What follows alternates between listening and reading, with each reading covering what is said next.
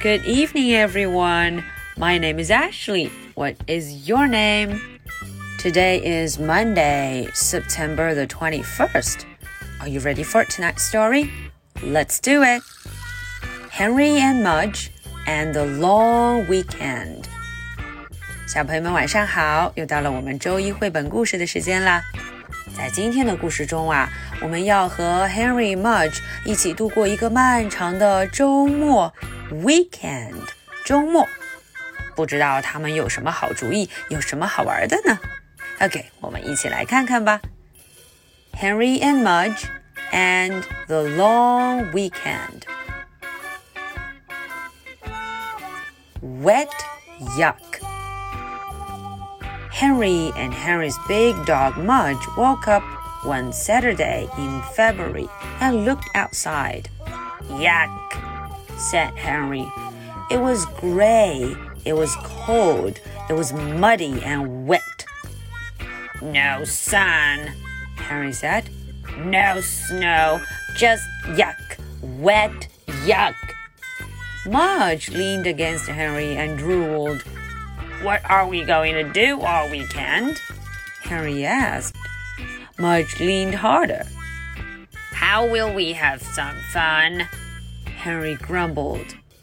Mudge leaned harder still. What a boring weekend. Henry growled. Mudge let go and leaned all the way. Whoa! yelled Henry. Mudge flattened Henry like a pancake. How are we going to get up? Henry wondered. Okay, that was the English version. Now let's look into the story and find out what is happening. Wet yuck.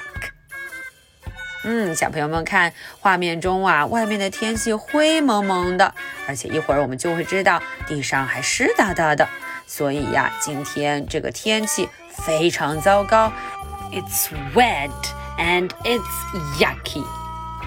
Henry and Henry's big dog Mudge woke up one Saturday in February and looked outside.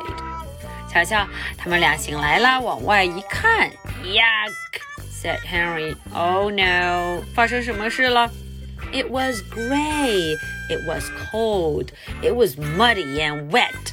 呃哦，天气啊，灰蒙蒙的，gray 又非常冷，cold， 嗯，而且湿哒哒，到处都是泥。It was muddy and wet. No sun, Henry said.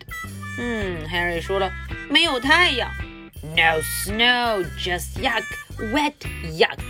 唉。又没有太阳，也没有什么，也没有下雪，no snow，哦，就是很糟糕，一点都不好。Mudge leaned against Henry and drooled。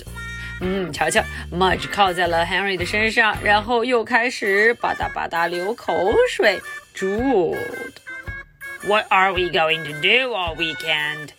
weekend？Henry 就说了：“我们这个周末要做什么呢？All weekend，整一个周末要做点什么？”Mudge leaned harder，哦，Mudge 靠在他身上更用力了。how will we have some fun? Henry grumbled.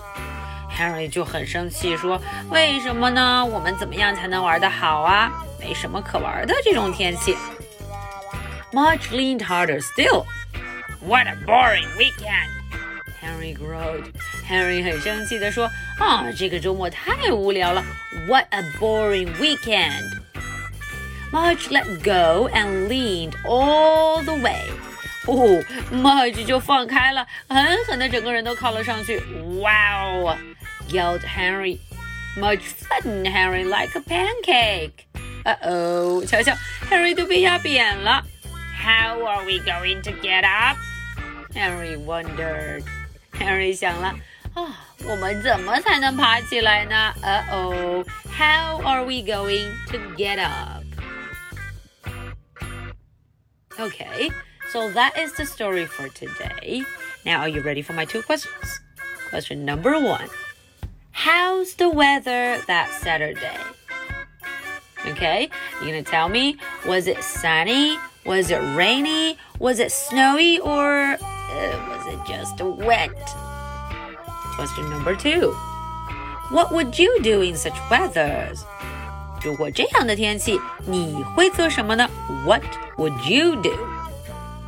Okay, so this is the story for Monday, September the 21st. My name is Ashley. What is your name? So much for tonight. Good night. Bye.